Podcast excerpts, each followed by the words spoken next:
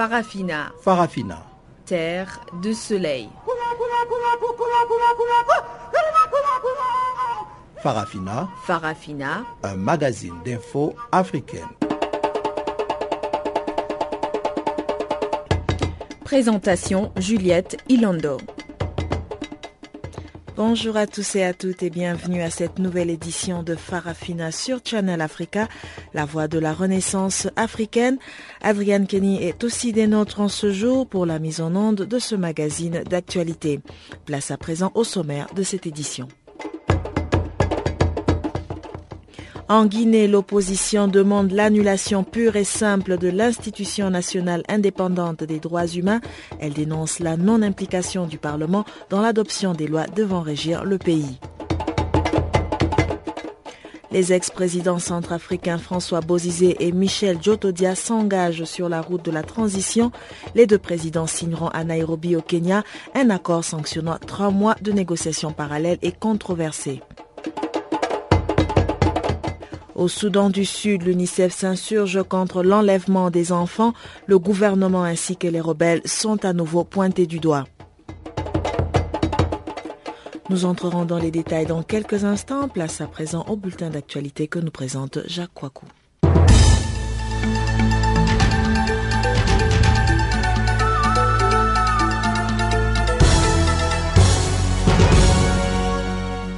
Bonjour, commençons par la Côte d'Ivoire. L'ex-première dame à la barre dans le procès de la crise post-électorale.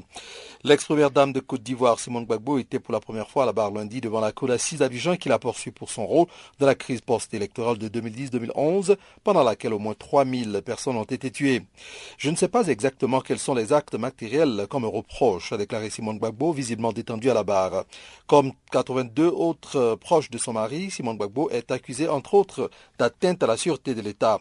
Elle a affirmé que c'est Laurent Gbagbo, le vainqueur de l'élection présidentielle de 2010, non sans accuser la France de l'avoir renversé pour installer Alassane Ouattara au pouvoir. L'élection de M. Ouattara a été annoncée par la Commission électorale indépendante, en abrégé CEI, et certifiée par l'ONU. Prenant à contre-pied cette décision, le Conseil constitutionnel avait reconnu Laurent Gbagbo comme vainqueur de l'élection. Avant l'audience, les sympathisants et opposants de Simone Gbagbo ont failli s'affronter.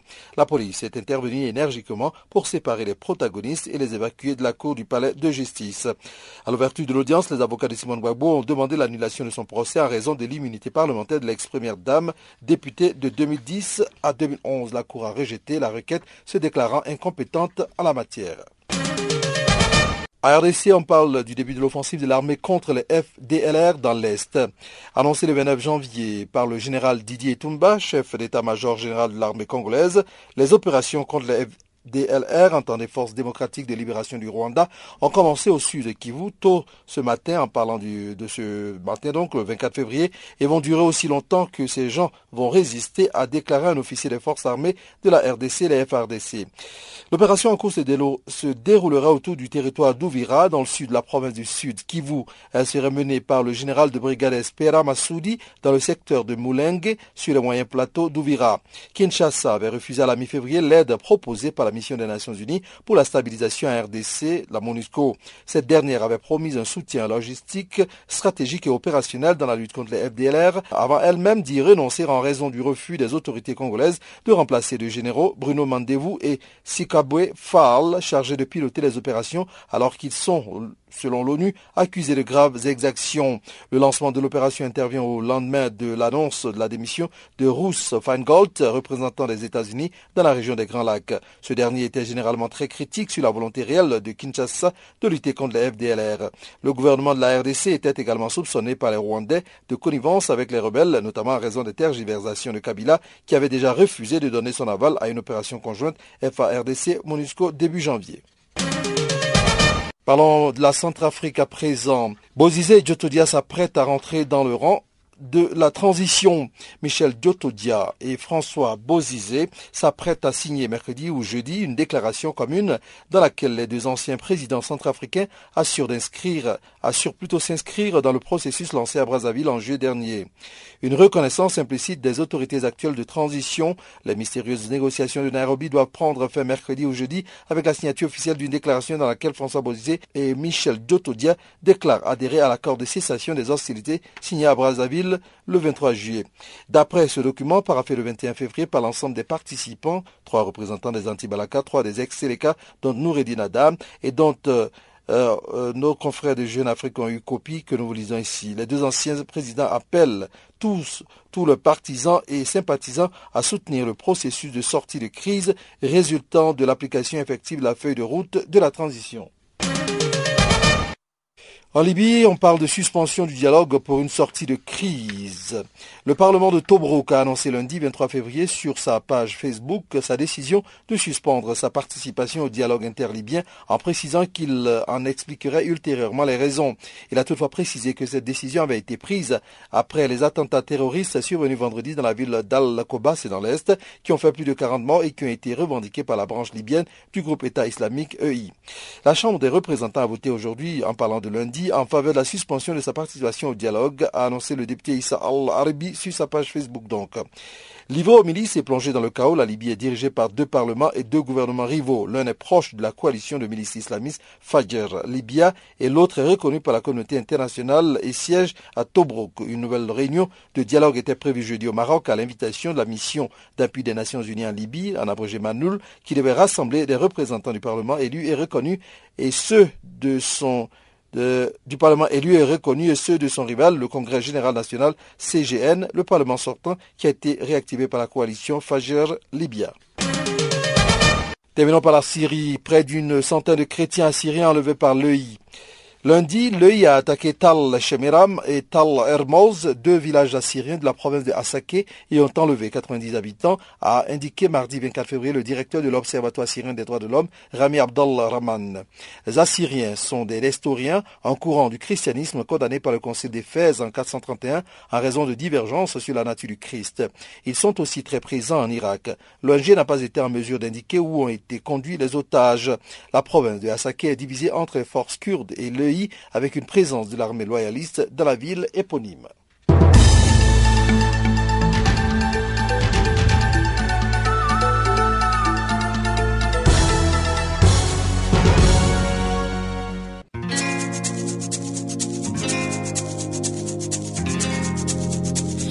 Vous écoutez Farafina, un programme en français sur Canal Afrique émettant de Johannesburg.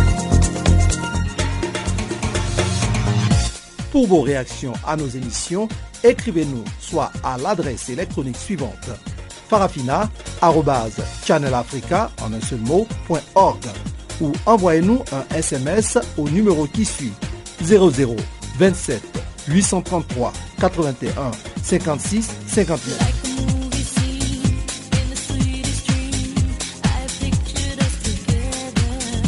Notre adresse électronique farafina Channel Africa en un seul mot.org ou par SMS 0027 833 81 56 59. Encore une fois, bonsoir à tous. En Libye, le deuxième round des négociations entre les différents protagonistes de la crise politico-militaire s'est soldé par un cuisant échec ce lundi. Alors que la médiation onusienne parlait d'avancées significatives à l'issue de la première rencontre le mois dernier, l'heure était au départ du Parlement libyen reconnu par la communauté internationale. Plus de détails dans ce compte rendu de Pamela Kumba. C'est sur sa page Facebook que le Parlement libyen reconnu par la communauté internationale, a annoncé lundi qu'il ne participera plus au pourparlers de paix initié par l'ONU. Les raisons de cette décision n'ont pas été publiées, mais le Parlement reconnu de la Libye affirme qu'il s'expliquera dans le futur. Il faut dire que cette décision a été adoptée par vote de la Chambre des représentants, après que l'État islamique ait tué plus de 40 personnes vendredi dernier à Al-Koba. Un député libyen, sous couvert de l'anonymat, a justifié cette décision par le fait que le Parlement reconnu ne veut pas intégrer les islamistes dans un futur gouvernement d'union. Il a donc préféré se retirer avant d'être sujet à d'éventuelles pressions de la communauté internationale. Toutefois, cette décision n'a pas refroidi les Nations Unies. En effet, par le biais de sa mission en Libye, elle convoque jeudi au Maroc une autre rencontre entre représentants du Parlement élu, reconnus, et ceux de son rival, le Congrès général national, ainsi que le Parlement sortant qui a été réactivé par la coalition Farge Libya. Pour rappel, il y a pratiquement deux semaines que des représentants des deux parlements avaient tenu à Gadames, dans le sud libyen, des discussions indirectes sous l'égide de l'ONU. Cette rencontre était une grande première depuis le lancement du dialogue national fin septembre 2014. Le chef de la Manule, Bernardino Léon, avait consulté séparément les délégations dans le but d'arracher un accord sur la formation d'un gouvernement d'union. La Libye de Muammar Gaddafi n'est jamais parvenue à trouver la paix après s'être affranchie du guide, considéré comme un dictateur. Ce pays sombre dans un chaos entre des milices. Deux parlements et deux gouvernements rivaux essaient tant bien que mal de diriger, mais l'arrivée de l'État islamique sur la scène a rendu l'équation, qui était déjà extrêmement compliquée, maintenant impossible. L'État islamique a profité donc de l'anarchie qui caractérise la Libye depuis la chute de Muammar Kadhafi fin 2011 et a étendu son emprise sur le territoire où il multiplie les exactions et les attaques suicides meurtrières de la Libye. Parlons maintenant de la Centrafrique. Les ex-présidents François Bozizé et Michel Djotodia s'engagent sur la route de la transition. Les deux présidents signeront à Nairobi, au Kenya, un accord sanctionnant trois mois de négociations parallèles et controversées. Cette signature intervient alors que le pays s'apprête au Forum national. Christophe Gazimbetti, chargé de la réconciliation nationale, pense que cet accord serait salutaire s'il rentre dans l'esprit de la paix en Centrafrique. Bah, c'est déjà une bonne chose que les deux anciens présidents se parlent on ne peut pas ne pas, ce pas le cas. Maintenant, si c'est pour aller vers soutien au principe de la République et au principe de liberté et au principe de la vie, euh, on ne peut que les encourager à, ne pas être ceux-là qui ont géré le pays et, qui seraient accusés de mettre le pays à feu à fond. Donc, si Nairobi peut permettre à, aux deux protagonistes de s'entendre pour qu'il à leurs partisans de ne pas monter des états-majors, d'arrêter de, de braquer, d'arrêter de faire ce cela pour que la paix revienne, euh, serait une bonne initiative. Alors, les deux ex-présidents entendent euh, participer au forum de Bangui, un forum qui euh, a enregistré depuis le 21 janvier dernier des consultations des populations. Tout d'abord, quel est le bilan de ces consultations? Chacun peut donner sur la manière euh, de. Euh, je remarque seulement que euh, la moitié du territoire euh, n'a pas été visité euh, et que euh, un certain nombre d'équipes se sont déployées. Un exemple que je donne. Quand on fait une équipe de 10 personnes et que trois personnes euh, vont faire une mission d'évaluation, je ne sais pas quelle valeur on donne à ça. Ce sont des insuffisances un peu de cette situation-là. Mais euh, il faut retenir que bon, c'est déjà ça. L'idée de vouloir le faire, de faire une rupture, d'aller vers ce qu'on appelle la gouvernance locale. Bon, je pense que pour ma part, aurait plus poussé vers une gouvernance locale à travers cette situation pour consolider ça dans les mœurs politiques. Je reste un peu chez ma fin sur cette question. L'institutionnalité de cette situation que j'appelle, euh, euh, pour ma part, ça fait partie de mon credo, c'est-à-dire une démocratie participative citoyenne, c'est-à-dire permettre aux citoyens de donner euh, leur avis sur la vie de la nation. Mais euh, je pense qu'il y a eu de part et d'autre euh, quelques Par exemple, quand euh, on a confié complètement tout ça aux gens qui appartiennent au gouvernement, au cabinet présidentiel, à la TNT, c'était un peu mal inspiré. Il fallait laisser des leaders d'opinion, des gens un peu plus indépendants du gouvernement faire ce travail-là et les inscrire dans la durée. Ce n'est pas en deux, trois jours qu'on peut faire des remontées que je on parle beaucoup du forum de Bangui. En quoi va-t-il exactement consister? Quelles seront les grandes lignes de ce forum? Quel est le contenu réel de ce forum-là? Euh, Et c'est là que, vous voyez, il faut que les, uns et les autres se précisent, parce que les gens pensent qu'ils viennent pour régler des comptes. Je pense que dans quand vous me dites que M. Bouzidé et M. Veulent venir au forum, dans leur, dans leur esprit, c'est pas, c'est pas tellement venir jeter les bases du pays. Beaucoup de gens d'ailleurs pensent qu'au forum, ils vont venir régler les comptes, ils vont parler de leur euh, chapelle, de leur église, de leur mosquée. Bon, euh, je pense que ce n'est pas ce n'est pas ce qu'on attend de ce forum-là. Peut-on revenir un peu sur les objectifs réels de ce forum? Ce forum-là doit être l'occasion de mettre le pays sur les rails pour aller aux élections crédibles. Et que le président qui viendra, il fera ce qu'on appelle la conférence nationale s'il le veut, en plus de la légitimité s'il arrive à l'avoir et de la légalité. Mais aujourd'hui, les gens confondent le forum et une conférence nationale. Donc je crois qu'il euh, appartient maintenant aux organisateurs de ce forum-là de clarifier d'abord le contenu et les objectifs. Et puis on ne peut pas avoir sur le même forum un comité de pilotage, trois, quatre conseillers à la présidence de la République qui se revendiquent la paternité du forum, plus un comité de préparation. On a encore un comité stratégique de, de qui s'y mêle. On a le ministère de tutelle qui s'y mêle. Eh ben, il faut clarifier tout ça. Qui fait quoi?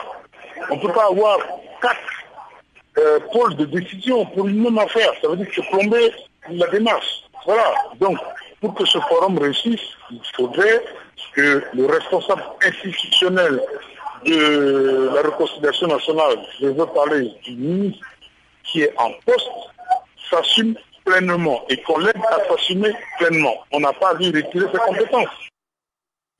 C'était là Christophe Gazambetti, le chargé de la réconciliation nationale. Il répondait aux questions de notre consoeur Pamela Kumba. Parlons à présent du Soudan du Sud. Le Fonds des Nations Unies pour l'enfance, UNICEF, a condamné dans les termes les plus vigoureux l'enlèvement de dizaines de garçons, dont certains âgés d'à peine 13 ans par un groupe armé près de Malakal dans le nord du Soudan du Sud. Le recrutement et l'utilisation d'enfants par les forces armées détruit les familles et les communautés, a déclaré samedi dans un communiqué de presse le représentant de l'UNICEF au Soudan du Sud, Jonathan Veitch.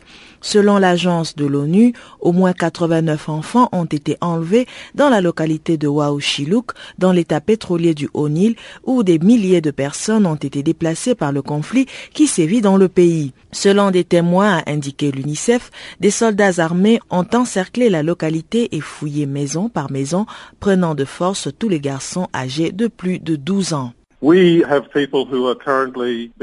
Nous avons du personnel qui est actuellement autorisé à se rendre dans ce village qui, jusqu'à hier, était considéré comme trop risqué sur le plan sécuritaire. Donc nous avons depuis hier des gens de l'UNICEF qui ont commencé à enquêter et à vérifier les informations afin de déterminer ce qui s'est véritablement passé. Il faut comprendre que les gens ressentent une peur et une inquiétude considérable dans le village.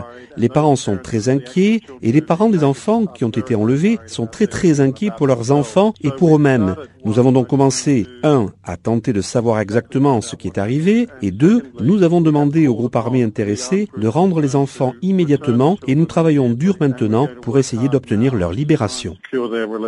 L'UNICEF n'est pas le seul organisme à s'insurger contre l'enlèvement des enfants soldats au Soudan du Sud. Human Rights Watch a pour sa part dénoncé la passivité du gouvernement. Sky Wheeler, chercheuse à Human Rights Watch, se dit choquée par le nombre d'enfants enlevés à la fois. Ce qui est extraordinaire, c'est qu'autant d'enfants soient enlevés d'un seul coup, souligne-t-elle, attribuant cette attitude à l'impunité totale qui entoure la question du recrutement d'enfants soldats. Human Rights Watch accuse les deux parties en guerre dans le pays de s'adonner à ce recrutement d'adolescents. On assiste à un recrutement et à une utilisation d'enfants soldats à grande échelle par le gouvernement et ses alliés comme par les rebelles, précise Wheeler, qui se base sur des témoignages d'enfants soldats. Le kidnapping s'est déroulé à Waouchilouk, une ville où près de 100 000 déplacés ont trouvé refuge ces derniers mois fouillant la guerre. Selon cette organisation, l'enlèvement a eu lieu alors que les jeunes kidnappés revisaient leurs examens avec leurs professeurs. Un groupe armé non encore identifié a ainsi pris en otage le groupe d'enfants et six enseignants. Le mouvement du 3 février était l'invité de l'Union internationale de la jeunesse socialiste du 21 au 23 février. Brahim Ibni Oumar Mahamad Saleh, un des fondateurs du 3F, a été formé au rouage de la politique et bonne gouvernance en Afrique. Le mouvement 3F participe en tant qu'observateur aux activités de l'Union internationale de la jeunesse socialiste. Dans l'interview qui suit, Brahim Ibni Oumar Mahamad Saleh revient aussi sur les objectifs du mouvement du 3 février. Écoutons-le.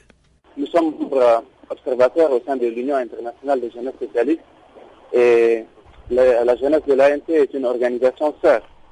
Donc euh, c'est avec un réel plaisir que nous avons répondu positivement à leur invitation en partenariat avec l'Union internationale des jeunesses socialistes et nous portons aussi un intérêt particulier à cette rencontre parce que euh, en fait c'est une organisation sœur et comme tout le monde le sait, l'ANT s'est formée à lutter et continue de lutter autour de valeurs universelles telles que l'égalité, la justice et le progrès. Et cette organisation a aussi marqué d'une encre indélébile l'histoire de l'Afrique du Sud, mais aussi celle de l'Afrique et du monde entier.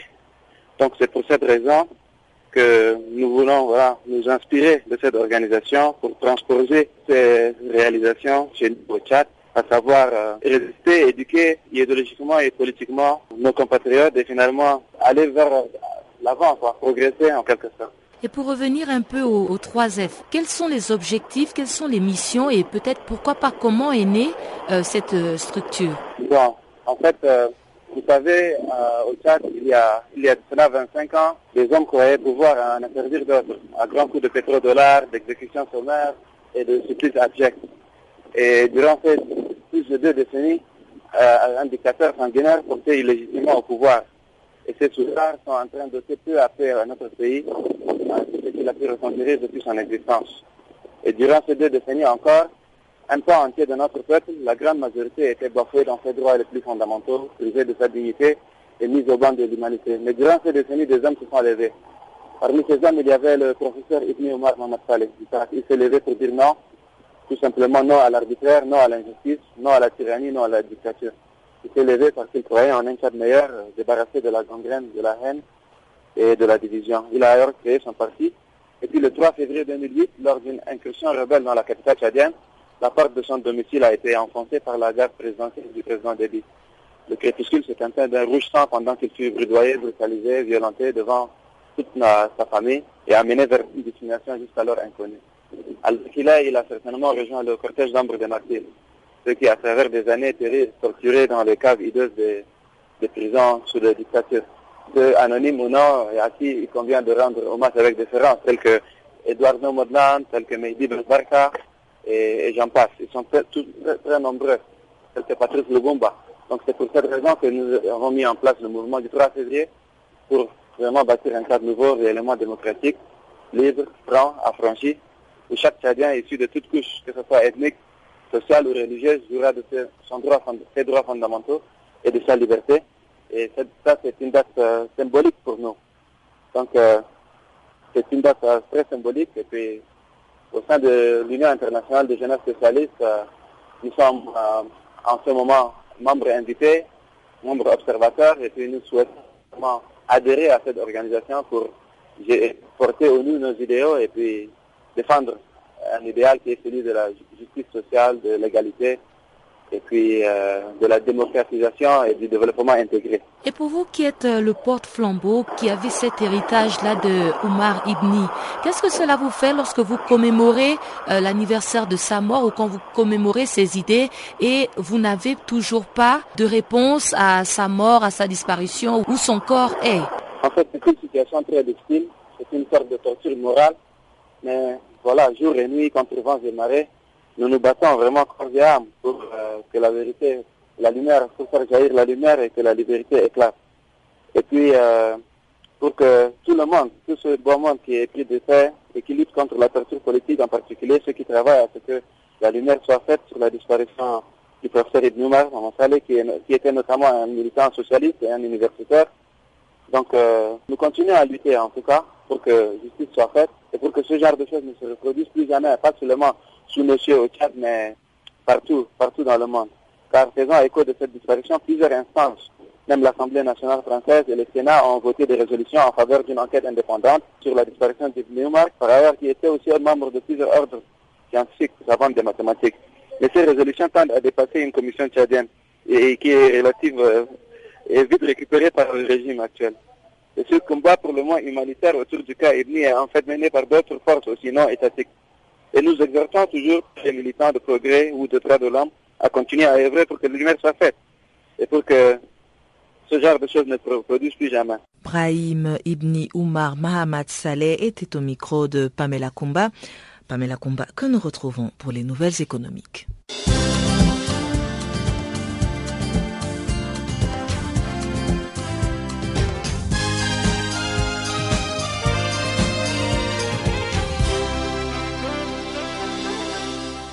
Bonjour Juliette et bonjour à tous ceux qui nous suivent. Ce bulletin économique démarre en Algérie où se tient une manifestation contre le gaz de schiste. Alger, la capitale, était équipée ce mardi d'un important dispositif policier. Il était déployé autour de l'esplanade de la Grande Poste au cœur de la capitale algérienne. Et pour cause, plusieurs formations de l'opposition ont appelé à ces manifestations en signe de solidarité avec les populations des provinces sahariennes où des forages expérimentaux sont réalisés par la compagnie publique Sonatrach. Elle les réalise avec des partenaires étrangers. L'Algérie, qui veut investir massivement dans le gaz de schiste afin de compenser la baisse de ses revenus pétroliers, se heurte à l'hostilité des populations vivant près des gisements.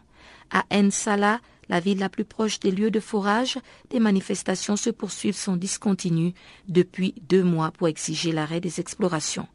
Le président directeur de la Sonatrach, Saïd Sanoulé, a réitéré que les forages d'exploration de gaz de schiste ne seront pas interrompus dans cette ville. La compagnie ouest-africaine de ressources dispose de l'intégralité de financement nécessaire pour fournir dans six mois l'étude de faisabilité définitive de Mankaga. 5. Nous sommes au Burkina Faso et en 2016, elle prévoit son premier lingot d'or de ce projet situé dans le permis Tanluka. Richard Hyde, directeur général de la compagnie listée sur ASX et TSXV, a fait cette annonce sur le niveau d'évolution suite au rapport d'évaluation technique et financière de ce projet orifère, dont la première phase porte sur la production low cost ou encore à moindre coût de l'or par lixiviation des ressources d'oxyde. Richard Hyde a précisé que, selon l'étude de faisabilité, ce projet va générer dans un court délai un important flux de trésorerie avec en moyenne 69 000 onces d'or par an sur les trois premières années de production, à un coût comptant à 428 dollars par once d'or. En Tanzanie, Kibaran Ressources se prévaut de plus de 4 km de minéralisation de graphite dans son projet à 100% Merelani East. C'est dans la province de Merelani Arusha en Tanzanie que cette compagnie australienne a annoncé lundi donc cette extension de la minéralisation dans une actualisation des données d'exploration et d'analyse qui ont révélé dans ce projet du graphite à large paillette et à très forte teneur en carbone. Le test métallurgique par flottation et sans acide a montré une minéralisation à 32,7% de graphite, avec donc des paillettes de plus de 300 microns à 98,1% de carbone total et un taux de récupération de 97,1% à une teneur de 96,2% de carbone total. Téléphonie mobile, le gouvernement zimbabwéen annule la licence de Télécel. C'est le troisième opérateur du pays et il a été suspendu pour non-paiement de frais de licence. Télécel Zimbabwe doit à l'État la somme de 137,5 millions de dollars. Pour plusieurs acteurs du secteur national des télécoms et nouvelles technologies, la décision du gouvernement d'annuler la licence de Télécel n'est qu'un moyen trouvé par la ZANUPIF, le parti au pouvoir, pour mettre illégalement la main sur l'opérateur de téléphonie mobile. Pour Vinpelcom, détenteur de Télécel à 60%, l'annulation de la licence télécom de sa filiale zimbabwéenne intervient alors que le groupe essayait de sortir de ce marché. Parlons toujours de téléphonie mobile. Le président kenyan Uhuru Kenyatta a dénoncé les tarifs élevés de roaming dans certains pays est-africains. Le président Kenyatta estime que cette cherté va entraver le commerce et la communication entre les États de la sous-région. Uhuru Kenyatta a expliqué qu'il est inacceptable que la communication hors du continent revienne moins chère que celle dans la sous-région. Le Kenya, l'Ouganda et le Rwanda ont respecté leur engagement et ont fait chuter leur tarif roaming à près de 12 centimes de dollars par minute et supprimé la taxe sur les appels internationaux entrants. La Tanzanie et le Burundi, qui devaient suivre le mouvement, tardent toujours à se conformer aux directives du réseau télécom commun et faussent ses ambitions. Mauritanie, la Banque mondiale va octroyer 10 millions de dollars afin d'appuyer les petits producteurs du pays actuellement victimes d'une sécheresse prolongée. La directrice suppléante de la Banque mondiale pour le développement durable, région Afrique, a expliqué que ces fonds apporteront un soutien au programme mis en place par le gouvernement visant à éviter la détérioration de la situation économique. L'argent permettra aussi de couvrir des services sociaux face à la situation d'urgence engendrée par la sécheresse.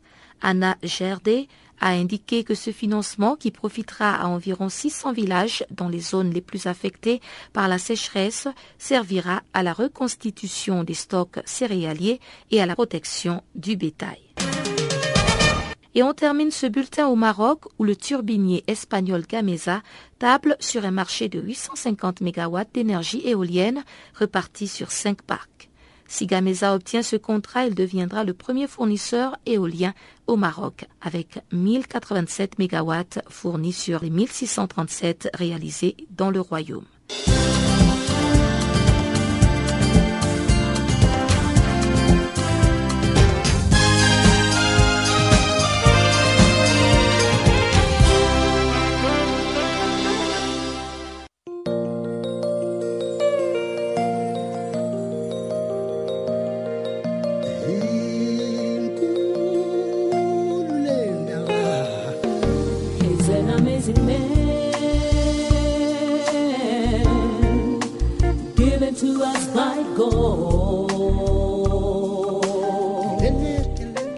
Channel Africa, la voix de la renaissance africaine. Écrivez-nous sur notre page Facebook Channel Africa. Faites-nous des tweets French Farafina ou bien Channel Africa 1.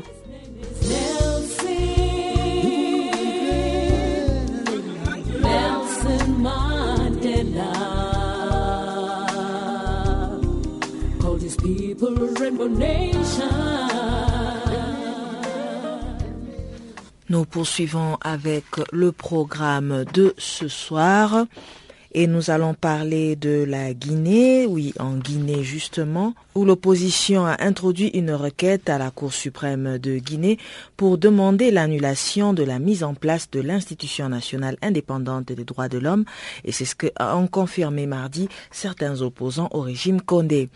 Nommés par décret présidentiel après une ordonnance de la Cour suprême, ces membres de l'INDH, au nombre de 33, sont issus de la société civile, de l'administration publique et de l'Assemblée nationale. Ils ont d'ailleurs prêté serment le 8 janvier devant la Cour suprême qui les a renvoyés dans l'exercice de leurs fonctions. Dans sa requête, l'opposition guinéenne dénonce une différence significative entre les textes votés par le Conseil national de la transition et le contenu du dernier décret. Pour les opposants, la mise en place de l'INIDH, qui a la charge de promouvoir l'ensemble des libertés et des droits fondamentaux de la personne humaine, de prévenir la torture et toute autre peine ou traitement cruel, inhumain ou dégradant, a été illicitement modifiée et dénaturée.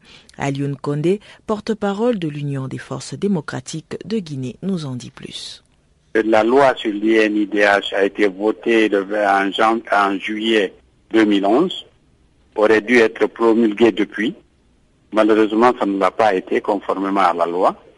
Et à notre avis, euh, le pouvoir a attendu les élections législatives pour pouvoir vouloir, s'ils avaient les deux tiers, pour pouvoir modifier la loi, ce qui ne fut pas le cas. Et donc par la suite, le gouvernement, qui a la faculté de renvoyer la loi pour une seconde lecture pour faire les amendements à l'Assemblée, ne l'a pas fait. Et le gouvernement s'est permis de modifier cette loi et dans son essence même et de la transmettre à la Cour suprême qui l'a validée finalement, qui a dit qu'elle était conforme. Donc nous pensons que là, que c'était l'une des choses les plus graves qui peuvent arriver à notre pays, que l'exécutif se, se permette de modifier les lois de la République sans passer par l'Assemblée nationale. C'est pour ça que certains députés que nous sommes, donc nous avons fait une requête au niveau de la Cour suprême pour demander justement euh, l'annulation de, disons, de cette conformité, de déclarer la loi euh, non conforme à la Constitution et pour son renvoi éventuellement à l'Assemblée nationale. Voilà les raisons. Et si vous voulez le contenu, vous lirez. Et dans le contenu, vous vous rendrez compte que il y a deux parties dans l'INIDH, deux qui, qui composent l'INIDH. Vous avez une partie, le gouvernement. Donc au départ, il y avait 11 ministères. Le gouvernement est passé à 14 ministères, a rajouté 3. Les organisations de la société civile, ils sont, on en a diminué 3. Et ce qui est beaucoup plus important, c'est que seules les organisations de la société civile, dans la loi initiale, avaient une voix délibérative alors que les membres du gouvernement étaient sans voix délibérative. Maintenant, dans la loi qui vient d'être promulguée, tous ont une voix délibérative. Donc, on estime que ce n'est pas conforme au principe de Paris et que donc il n'y a pas d'équité et que l'INIDH va être instrumentalisé par le gouvernement.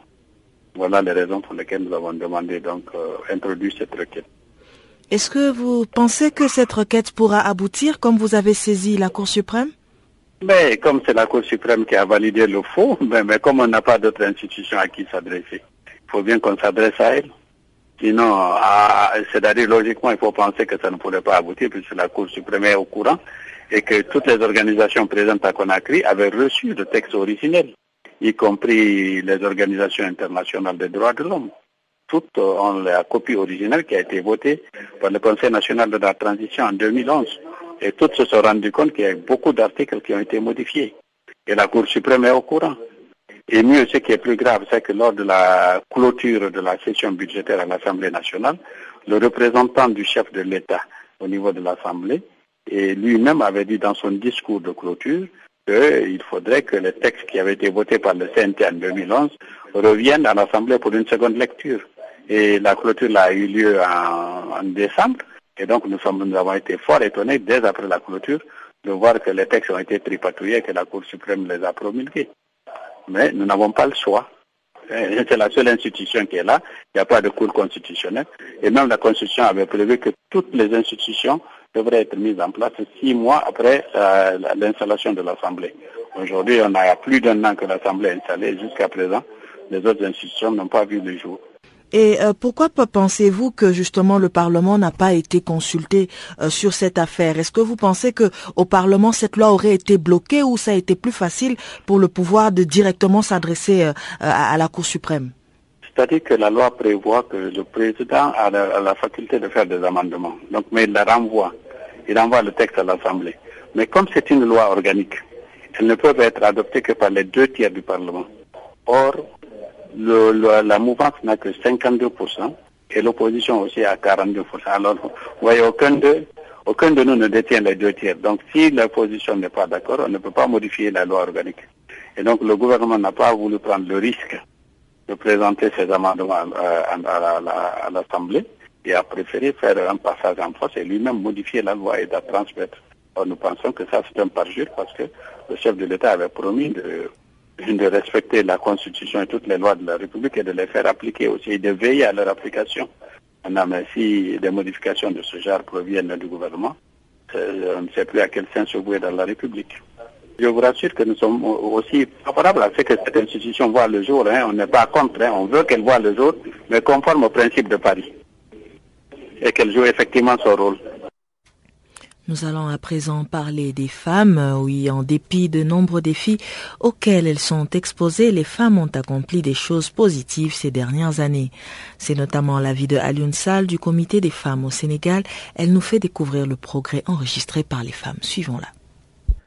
en fait, euh, on fait le document surtout, on a commencé ça depuis 2011, depuis le lancement de la vision de la femme africaine. Donc pour nous, c'est euh, une façon de montrer aux gens ce que les pays sont en train de faire, c'est-à-dire leur, euh, leur promesse, si les pays africains le tiennent ou pas. Donc chaque année, on essaie de produire ce report des 55 pays africains et on montre ce que chaque pays a fait ou n'a pas fait. Obviously, um, comment on appelle ça, pour accès à l'information, c'est tellement difficile.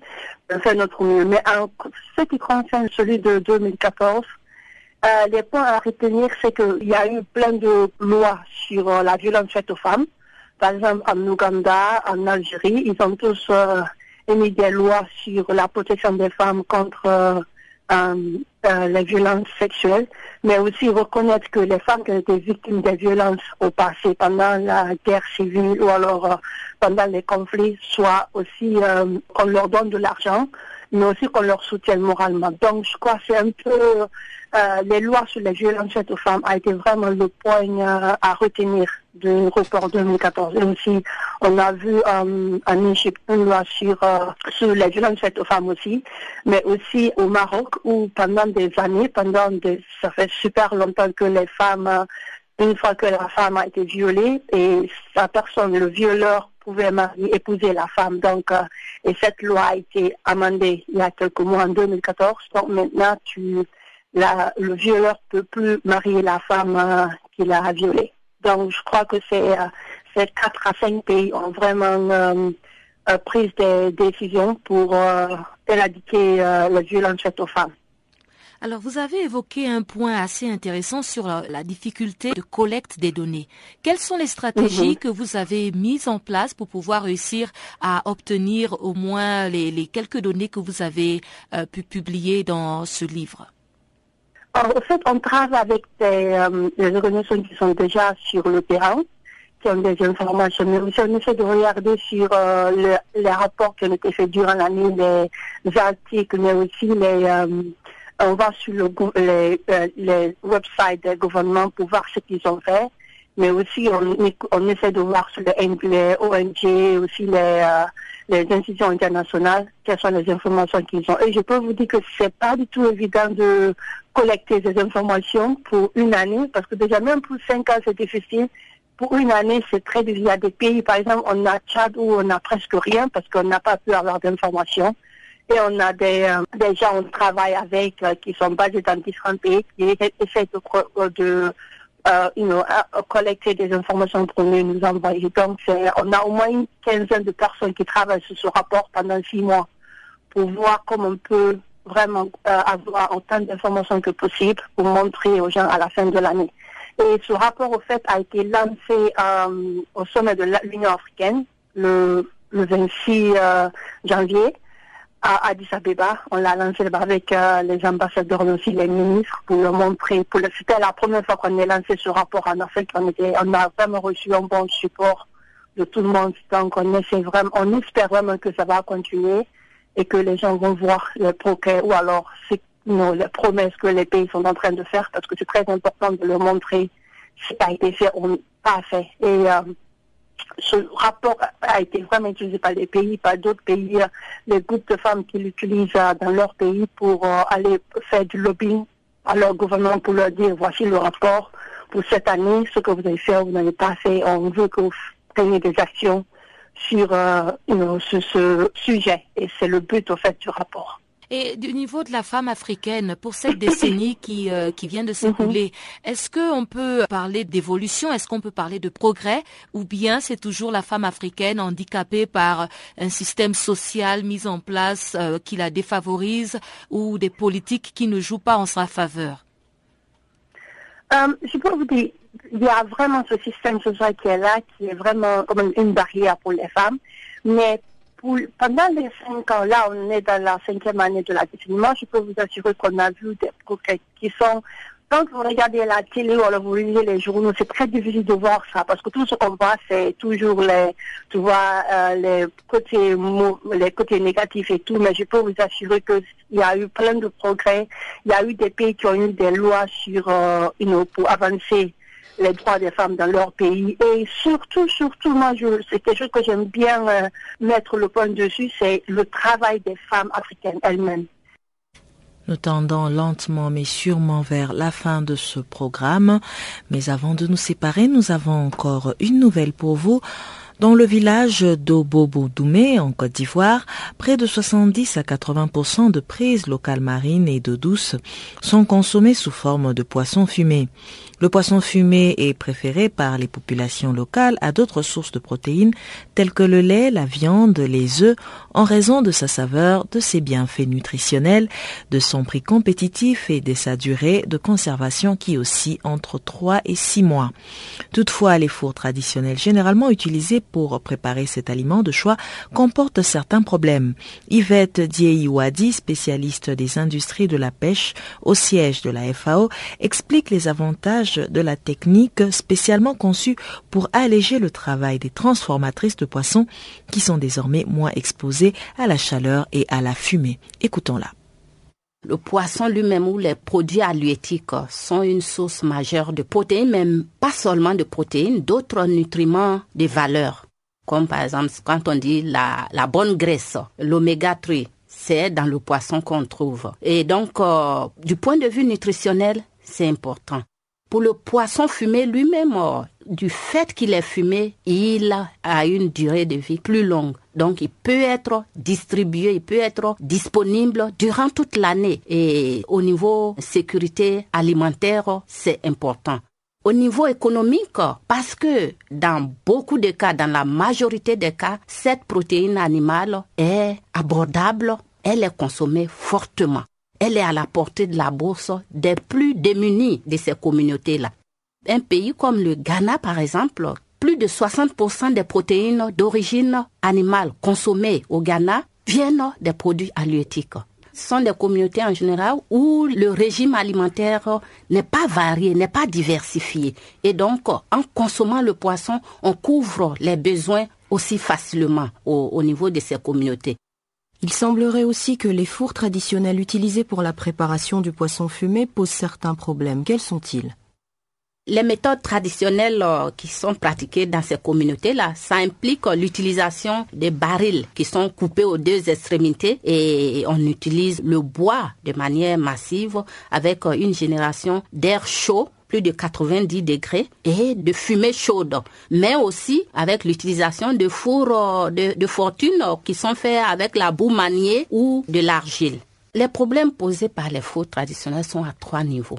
D'abord, au niveau sécurité sanitaire. Ces fours-là génèrent des dépôts d'hydrocarbures aromatiques polycycliques sur le produit, qui sont des produits cancérigènes.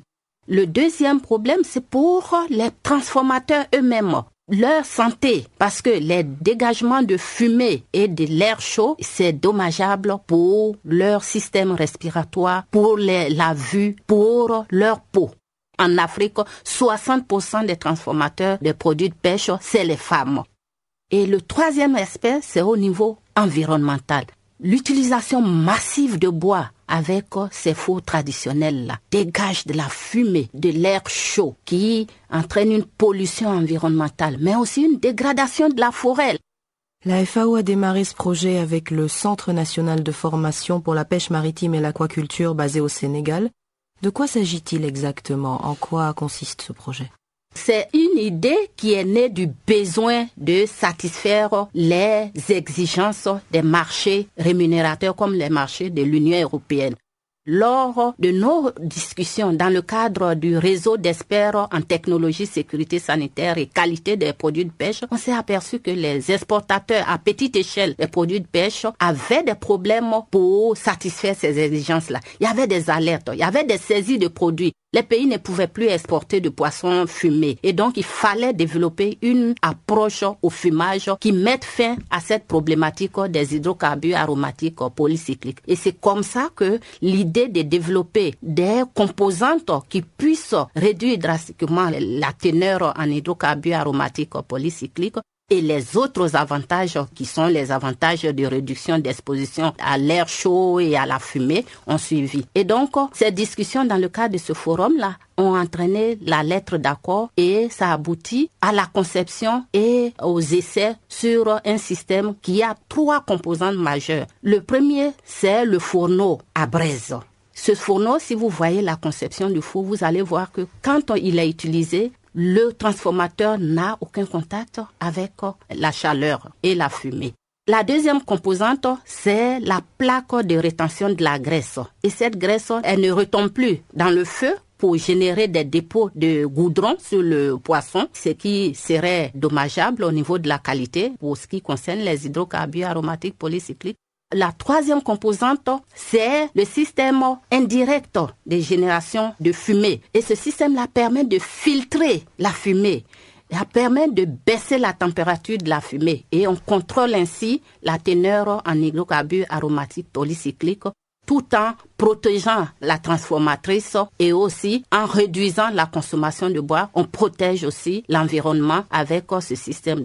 Aujourd'hui, on a ce système FAO Tiaroy de transformation des produits de pêche qui est en fait un système de composantes qui s'adapte sur les fours les plus améliorés qui existent comme le choco qui est un four qui a été aussi développé par la FAO en 69. Avant de nous séparer, nous allons retrouver Jacques Kouakou pour les nouvelles sportives.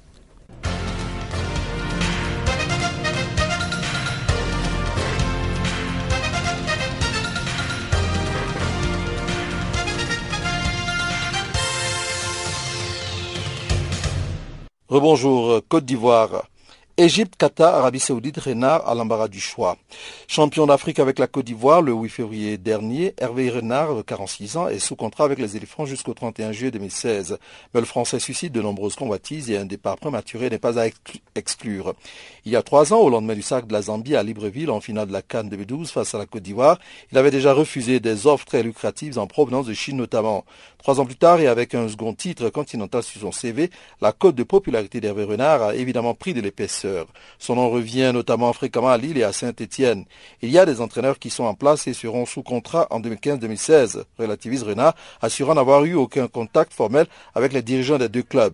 Mais René Girard et Christophe Galtier, les deux intéressés, sont pour l'un fragilisés par les résultats décevants et pour l'autre tentés par l'Angleterre. Ils ne sont donc pas certains d'être toujours en place en juin prochain. En revanche, Renard a bien été approché par l'Égypte qui lui a proposé un salaire deux à trois fois supérieur à celui qu'il touche en Côte d'Ivoire, c'est-à-dire autour de 35 000 euros mensuels. Oui, je vous le confirme, mais j'ai décliné. Même si l'aspect financier n'est pas ma priorité, quand on reçoit des offres de ce montant, on est obligé d'y prêter attention, admet le Savoyard. Qatar 2022, la FIFA OK pour novembre. On s'achemine vers la tenue de la Coupe du Monde de 2022 en novembre-décembre, contrairement à juin-juillet comme de coutume. En raison de la forte chaleur en cette période de l'année au Qatar, la FIFA, la Fédération internationale de football association, réfléchissait à la question depuis un certain temps. Ce mardi, la BBC annonçait que la task force de la FIFA est favorable à la tenue de l'événement en novembre et décembre 2022. Les joueurs pourront alors évoluer à une température de 20 degrés centigrades environ au lieu des possibles 40 durant l'été. Le responsable de cette task force, Sheikh Salman bin Ibrahim Al-Khalifa, a également atténué la possibilité de jouer en janvier et février en raison des Jeux olympiques d'hiver 2022. Mais il faudra attendre les réunions du 19 et 20 mars prochain du comité exécutif de l'instance internationale pour formuler une décision finale. Un nouveau club pour Aristide Bansé. Six mois après son arrivée, Aristide Bansé quitte Helsinki et la Finlande. L'attaquant burkinabé vient de s'engager pour deux saisons en faveur du club kazakh d'Irtich Palvodar. Bansé était en fin de contrat avec Ichk en Finlande et n'a pu trouver d'accord pour une prolongation. Ancien joueur d'Osbourg en Allemagne, Bansé va pouvoir mettre ses talents de buteur au service de Palvodar, cinq fois champion du Kazakhstan. Le dernier titre national du club remonte à 2003 et le club a disputé trois finales de Coupe nationale et remporté une fois en 1998. Avant de choisir le Kazakhstan, Bansé était en contact avec des formations en Arabie Saoudite. Beach Soka, qualification de la Tanzanie et de Maurice pour le tournoi final. Le premier tour des éliminatoires du championnat d'Afrique de Beach Soka a fait son ouvrage. Au Mali, à Djibouti et à l'Ouganda se sont ajoutés pour le deuxième et dernier tour la Tanzanie et l'île Maurice qui se sont qualifiés sur le sable. Déjà victorieuse à l'aller, la Tanzanie a récidivé chez elle en s'imposant devant le Kenya par 7 buts à 6. L'autre rencontre a vu le succès en déplacement de Maurice 5-2. À l'aller, ce fut l'inverse, les Mozambicains l'ayant emporté. Un but a fait la différence est le bonheur des Mauriciens. Six matchs et non sept sont programmés au second tour. Le Nigeria étant qualifié à la suite du retrait de la Libye. Le championnat d'Afrique proprement dit se déroulera du 14 au 19 avril aux Seychelles.